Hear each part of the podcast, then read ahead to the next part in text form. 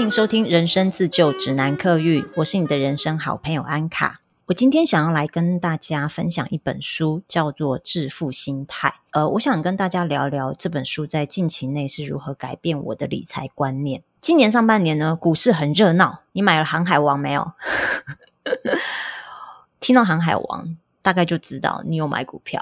我身边的朋友呢，上半年都在忙着买航海王，然后我也跟很多的朋友交换了很多的讯息。跟朋友交换这些讯息的当中呢，得知了很多朋友的一些投资观念。我发现每一个人的想法都很不一样哦。有些人他很擅长技术分析，有些人呢，他就喜欢领先的刺激感，他就会玩当冲。长辈就比较保守嘛，他们就会想要放一些比较能够长线的股票。然后我自己也做了一些功课，听了一些理财跟投资的 podcast 跟 YouTube，还跟朋友借了一本如何看 K 线的工具书。我会这样做是因为哦，我从二十几岁以来哦，每一次的投资经验都蛮失败。我记得我第一次买股票，好像是在二十几岁快三十岁的时候，有一个朋友跟我说，他有内线消息，跟我说某一家的股票在某年某月的哪一天会涨，他叫我现在赶快去，就是第一点就赶快买进。那我就去开了股票户头，然后也买了那一只股票。那我等了几天，等到他说的那个日期呢？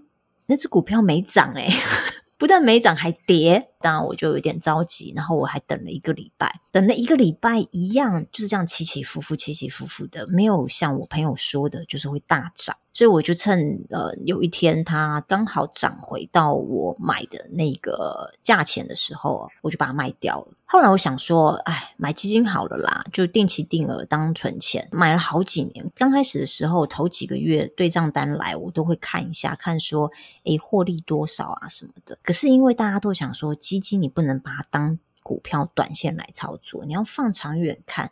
所以当我看到那个基金涨的时候，我也没有去把它卖掉。然后想说好，当存钱就放着，结果我不知道过了两年还三年，我诶突然我想起我有一个基金户头，那因为那个是用转账的，我就直接从我的这个薪水户头每个月扣款转账投资那个基金，所以大概就是不太记得这件事情了。两三年后我在去看一下我的这个获利哦，天哪，就是那个获利没有像一开始我买那个基金的时候，李专跟我说的会获利多少趴多少趴，反而还下跌，就等于说我买了这几年，我就只是拿回我的本金而已。所以呢，后来我就再也不想要再碰投资这这个东西哈。那今年上半年呢，呃，这股市实在是太热了，我身边真的没有一个人，嗯，没有买股票的。只要大家手上有一点闲钱，都会去买个一两张。那每天看大家在那边赚零用钱，我自己又不敢投入，所以呢，我就想说，好，来研究一下，到底要怎么去改变我的理财观念。刚好我就看到这本书《致富心态》。呃，其实有很多的 YouTuber 跟 Podcaster 都有讲过这本书哦，而且他也一直在博客来的排行榜上面，一直就是占据前十名。我一直觉得，任何的投资项目它都只是工具，重要是我们对金钱的价值观是不是有个正确的心态。刚好这本书呢，就是在讲我们对金钱的态度。这本书的原文叫做《Psychology of Money》，顾名思义呢，就是在讲我们对金钱的概念嘛。这本书的作者是《华尔街日报》的专栏作家摩根豪瑟，在这本书里面，他讲了二十个理财观念呢。我看完这本书之后，最大心得就是哦，其实这二十个理财观念，平常我们都听说过了，其实都是一些很明显、浅而易懂的概念。重点是我们都知道这些观念，但是我们真的有搞懂跟接受他们吗？那每一个章节其实都蛮精彩的，都有举了一些实例来印证，就是这一些理财观念。我就不把全部二十个理财观念讲出来，我会说一些针对我自己过去没有培养起来的观念，在我读了这本书之后，它是如何改变我的想法。或许我分享的你早就知道了，那非常的恭喜你，很早就靠自己的力量致富。如果呢，你是觉得自己还是不够有钱，总是觉得银行户头里少几个零，建议你可以翻翻这本书，还有哪一些观念你不知道，而你是需要补充学习的。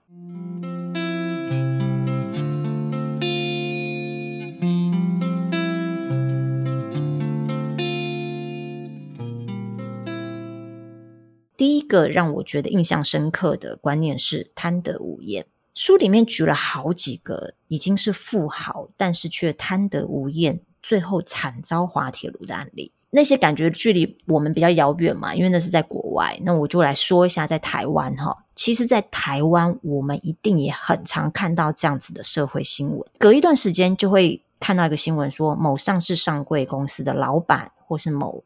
大公司的有规模的公司的高层伪造文书、亏空公款，或者是说跟下游的发包厂商一起贪污，有时候被抓的那些人哦，真的是已经很有钱了。我觉得我就是这辈子再怎么努力赚钱，都赚不到他们基本有的的这个财富了，但他们依然去做了这一些事情。前一阵子有个新闻，我印象蛮深刻的。之前呢，帮扁将洗钱的那个医生哦，黄芳燕医生，他在美国自杀身亡。这个海角七亿的案子呢，已经过了很多年，大家可能也都淡忘了这个人。我看到新闻报道说，黄芳彦她后来是一个人长期住在美国海边的豪宅里面，那时不时都有美女相伴呐，好像看起来过得光鲜亮丽的。不知道最后是什么原因让她走上自杀这条路哦。走的时候身边是没有任何家属的陪伴，其实真的是蛮凄凉的。那我就想到这本书里面在贪得无厌这个章节里有一段话，作者是这样说，他说。没有理由为了自己没有而且不需要的东西，赌上自己拥有而且不可或缺的事物。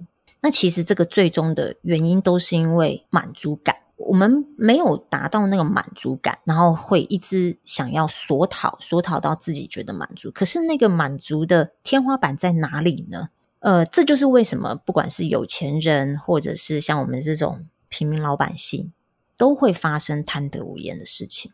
我举一个很简单的例子哦，我们都有上过传统市场买菜嘛。接近中午的时候呢，摊贩都快要收摊了，通常都会半买半送，把那些今天没有卖掉的菜塞给你。我有一次去买菜就是这样，我明明其实已经买的差不多了，也买到了就是我晚上要煮饭需要的那些食材了。逛到一家摊子呢，我就看到老板就是有一盘那个番茄，我又想要买几个番茄。那老板呢，就把旁边的白萝卜、红萝卜、葱、姜、蒜全部凑一凑，全部装一个袋子里面，跟我说一百块卖给我。其实我明明就知道我吃不完，我一个人住，我相信大家都知道哈。菜类呢，如果没有在三天内煮掉，基本上它就不新鲜了。不新鲜，你也不会想吃它了。结果最后呢，我就被推销成功了，我就硬是买下了那头拉骨的红萝卜、白萝卜啊、葱姜蒜那些东西。然后后来买回来之后呢，果然如我预期，就是红萝卜、白萝卜那些全部没煮，然后放在冰箱里面烂掉。我常常都会笑说，我自己的冰箱是拿来冰厨余的，它根本没有正常发挥冰箱该有的作用。所以这个道理呢，其实跟理财一样哦。我们实现了目标，就该适可而止。像我刚刚举那个例子，我去菜市场，我已经买到了我当天要买的食材的分量，我就应该适可而止，而我不应该 贪得无厌，而我也不应该不知道自己的满足感的天花板在哪里。最后造就的结果是什么呢？就是其实我那一百块是白花的，我是多支出了那一百块。买菜的一百块还算事情小，如果是套用在投资理财的观念上面的话，我们会付出的那个金额可就不是只有一百块。我觉得不管今天你的口袋有多深，你有多少的财富在你的银行里面，我觉得我们都要记得贪得无厌，还有。知道自己的满足感的天花板在哪里，要适时的知道达到目标之后就应该要适可而止。那作者也有提到说，为什么有钱人跟我们这种凡夫俗子都会贪得无厌呢？有一个很重要原因哦，就是社会比较。作者在书里面描述的案例哦，大多是发生在美国。那美国其实是一个自由风气很普遍的国家了，但是还是会产生社会比较的心态。那更何况我们身处亚洲，又是华人的社会，我们从小就被大人拿去比较嘛，从出生就开始哦，谁家小婴儿比较可爱？呃，谁家儿子考上建中，谁家女儿考上北女，这些其实都潜移默化的造就我们长大出社会后，自然而然也会拿自己所拥有的东西去跟别人做比较。那这个比不完啦，一山还有一山高。一旦陷入比较心态里面哦，就没完没了了。那其实我们都忽略了一个真理哦，很多事情是无价的。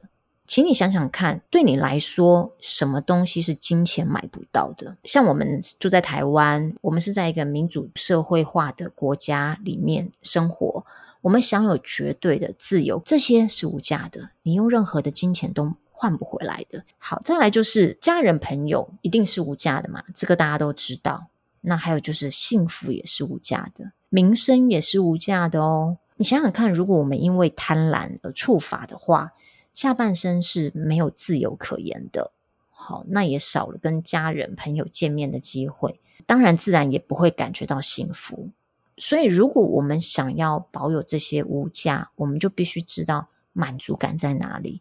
我们如果知道满足感在哪里，我们就不会冒着风险去牺牲那些我们觉得很珍惜的无价之宝，放任自己贪婪。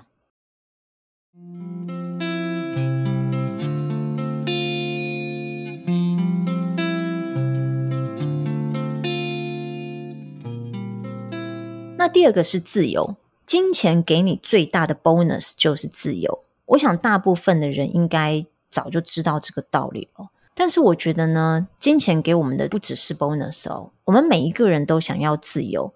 所谓的自由是什么呢？自由就是你本身对自己握有百分之百的掌控权，你可以自由的掌控时间，跟你想要的人一起做你想做的事情。如果每天醒来可以毫无担忧的说，嗯，今天我可以做任何我想做的事，那就是自由的定义。而且你一定也知道哈，如果你可以掌控自己的时间、自由，还有你想做的事情的话，首先它一定会带来给你什么？一定会带来给你安全感嘛。因为这些你想要的东西都在你的手上控制的好好的，当然这就会带给你安全感。那安全感有了之后会有什么呢？就是幸福感。为什么我们总是在 Instagram 上面看到那些社交名流啊、富二代、富三代，好像每天都开开心心的？的确，每一个人都有烦恼跟担忧，并不是说有钱人有钱就像打了疫苗可以对抗烦恼跟担忧，打了疫苗还是有可能得到武汉肺炎啊。只是说打了疫苗，你染病的几率相对就会降低嘛。所以钱呢，就好像是疫苗，它可以让你有饭吃、有衣服穿，它可以让你买高额的保险，生病的时候可以自费买健保不给付的药。所以钱的确是可以提升安全感。当我们有了安全感之后，我们可以自由的跟家人朋友相处，我们可以呃开开心心的带家人出国出去玩，买东西给他们，买保养品给他们，那是不是就会带来幸福感呢？如果你是一个觉得赚的钱只要能够足够自己一个人吃饱穿暖的人的话呢，你不妨思考一下，你的幸福感是从哪里来的？当然，如果有些人的幸福感是我自己过得很好，我就觉得很幸福了。你你只其实你需要负担，当然就是你自己就好了。那有些人的幸福感，它是来自于可以跟家人去做很多事情，或者跟另外一半常出国去玩。那有些人是让小孩子能够开心的从事他喜欢的活动。我刚上述说的这些事情，的确都需要金钱才能达成。但是我这样说，并不是说金钱能够直接买到幸福感，而是金钱呢，它能够间接的帮助我们完成那些会产生幸福感的事情。作者在书里说了一句话，我觉得很有道理哦。而这个道理呢，我认为你跟我都知道。他说：“用你的钱买下时间与各种选项，很少有奢侈品可以与这种生活方式相提并论。”白话文一点就是说，用钱呢，我可以同时买到爱马仕，也可以买到时间，但是这两种幸福感呢，根本无法相提并论。第三个我觉得很好的观念是，财富其实是你看不到的资产。我想问问大家，心目中的有钱人有什么特征呢？在台湾，我们可能会说，哦，住地堡，住地堡就一定是有钱人，或者是玛莎拉蒂啊，好几台啊，某些男明星，哇，一整个大一个车库里面有各式各样的跑车。其实我自己呢，出社会这段时间，我有好几次很贴身的帮几位真的很有钱的老板工作，他们有钱的程度是我们在新闻里面会听到的名字哦。那我甚至也去过几位老板的家里面聚餐啊，或讨论公事，很有趣哦。我以为他们都会开着名车，然后配有司机这样子，他们都有司机没有错，但是呢，车子不见得是名车，不是宾利，是 Toyota。然后他们的住家哈、呃，也不是在我们说的地堡啊、信义区啊这些地方。我曾经有一个老板呢，其实家里面有好多栋房地产，都在台北市的精华地段。那本身他们自己的集团下面，其中一个也就是建商，可是他们却选择住在一个普通的住宅区里面。所以你看，真的有钱人哦，真的是很低调的。我如果不是因为真的曾经贴身的跟他们一起工作过，我也不会知道说原来有钱人他们可以低调到这种程度。那其实呢，我知道这个老板呢，他是有自己的直升机的。直升机对他们来说就像买车一样，所以他们不会花太多钱买名车，你知道吗？车子啦，对他们来说就像家里面一个可有可无的摆饰品，所以他们真的就是把它当作是代步车一样。直升机就是收藏品了，但是一般人不会知道他们收藏的是直升机。真正有钱的人哦，他不会随便把钱掏出来给人家看。会炫富的人呢，通常不是真的有钱人。很久以前，我有一个朋友哦，他出门跟我们聚餐，全身一定都要穿名牌哦，很明显的名牌，就是那种大大的 logo 在鞋面上，或者是印满整个那个那个上衣哦。诶，虽然近几年也有流行过啦，可是我说的那个不是流行款，是他就是刻意要穿那个大 logo 出来。然后每次聚餐呢，吃饭他一定要吃台北市最新开幕餐厅。吃完饭也抢着结账，他是开宾士车，可是那个宾士车，其实它就是一个最低的入门款。那在我还没有帮那种真的非常有钱的老板工作之前呢，我就认识这位朋友。当时我觉得哇，他一定很有钱哦，他在金融产业工作，然后他的客户也很有钱，他常常都要飞出国什么的。后来我见识到什么是真正的有钱人之后，才知道。有比较有 伤害。我以前认识那个朋友，他不是真的有钱，但是他是真的炫富。他的有钱都是装出来的，他等于是把他的存款放在外面给大家看。可是真的有钱人，他们财富太多了，名牌名车对他们来说实在是太容易获得了。所以财富对他们来说的真正价值哦，不是那种我们眼睛看得到的东西，反而是呢。他们用他们的财富去换到的那些东西，是那些自由与弹性。例如说，他们可以很自由的进出股票市场，多头市场的时候就自由的追高，空头市场的时候就自由的做空。哪一个国家有商机，他们马上就可以飞过去开一个公司，投资当地的房地产之类的。那这些自由跟弹性是外面的人看不到的，不会知道他今天花了几千万。进出股票市场，你不会知道他今天可能签一张纸，真的就是好几千万、上甚至上亿的一个交易。所以，真正有钱人他是不会把他的存款变成跑车、豪宅，只为了炫富给别人看。虽然我们呢不知道这一辈子有没有可能成为像那样子的有钱人，可是至少我们从有钱人的身上学到了一件事情，就是真正的财富其实是你看不到的那些资产。而那些资产是未来有可能你会用到的，它是一个可能是一个突发的事件，或者是嗯黑天鹅效应，就是有可能哪一天它会突然发生，而你必须及时能够掏出一笔钱的那一种弹性跟自由度。我们要认清金钱的真正价值，那个价值是隐而不见的，真正的价值是它能够提供给你各种的选择。各种的弹性跟各种的增值。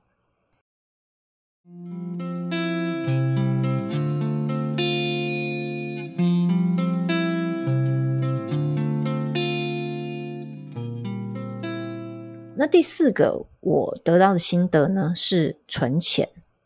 你可能会讲说，存钱这件事情不是很简单的概念吗？这世界上有三种人：会存钱的人。不觉得自己可以存钱的人，以及不觉得自己需要存钱的人，你有没有仔细想过你是哪一种人呢？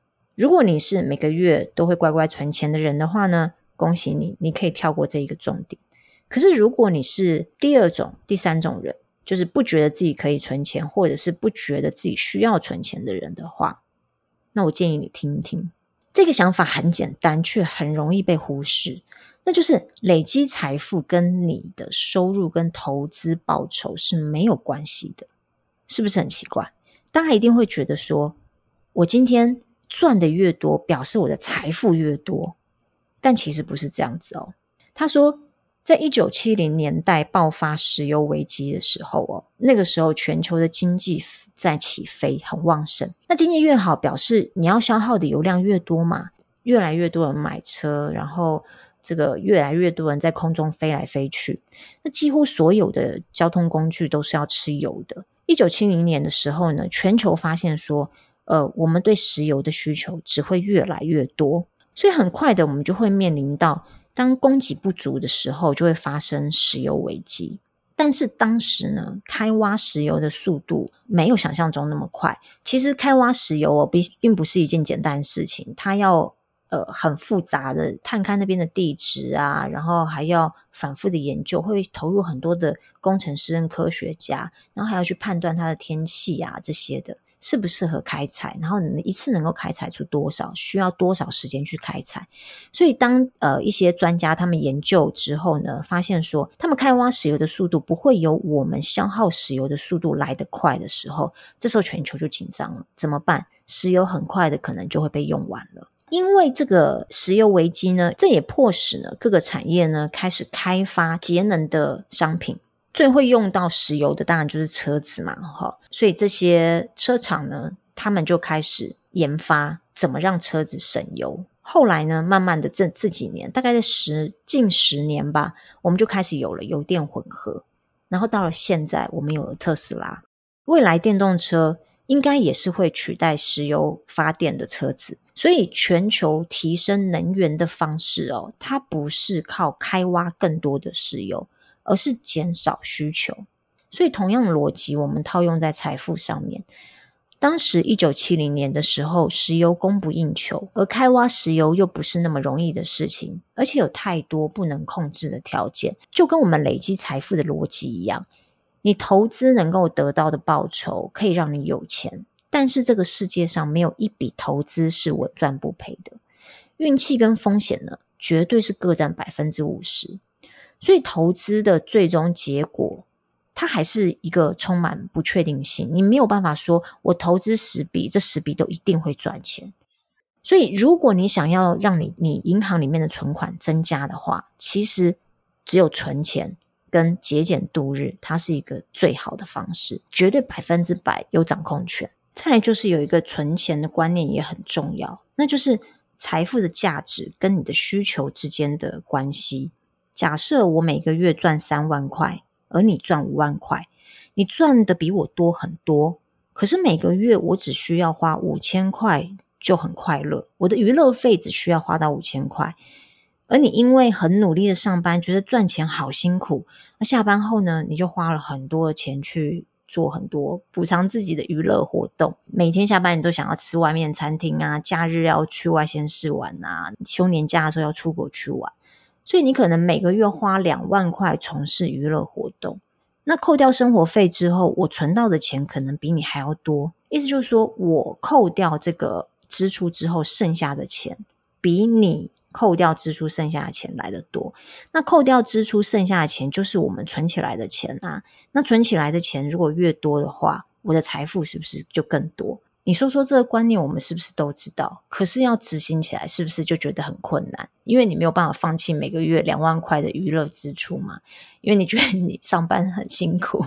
可是你要想哦，这就是套回到我们刚刚讲的自由与弹性哦。你越是被金钱绑住，你越是没有那个自由与弹性。你存的钱越多越快呢，是不是就能够更快的接近你想要的自由与弹性？最后一点，我觉得也很重要，就是作者说你不需要什么特定的理由才能存钱，这个也是颠覆了我以前的观念哦。我以前都认为说，哦，要帮自己设定一个目标，这样才会有动力存钱。例如，我要存钱买新车，我要存钱买新的 iPhone，啊，我要存钱买房子。其实这些的原意都很好，这些的目标也都很好。可是大家不要忘了，就是我刚刚提到的黑天鹅效应。所谓黑天鹅效应，就是那些你无法预期，连专家学者都没有办法去预期的事情，比如说 COVID-19，比如说九一一的事故，这些都是你没有办法预期的事。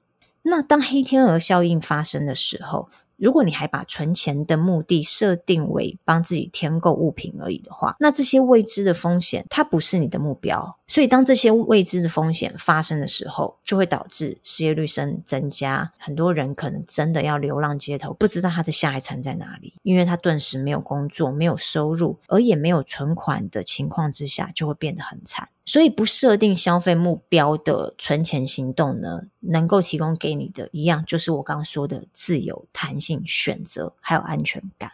那以上就是我看了《致富心态》这本书里面的四个让我印象深刻的理财观念。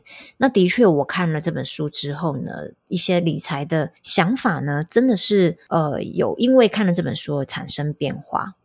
我觉得呢，不管今天你的存款里面有多少钱呢，这本书有二十个这个理财观念，你不可能这二十个理财观念都是有的。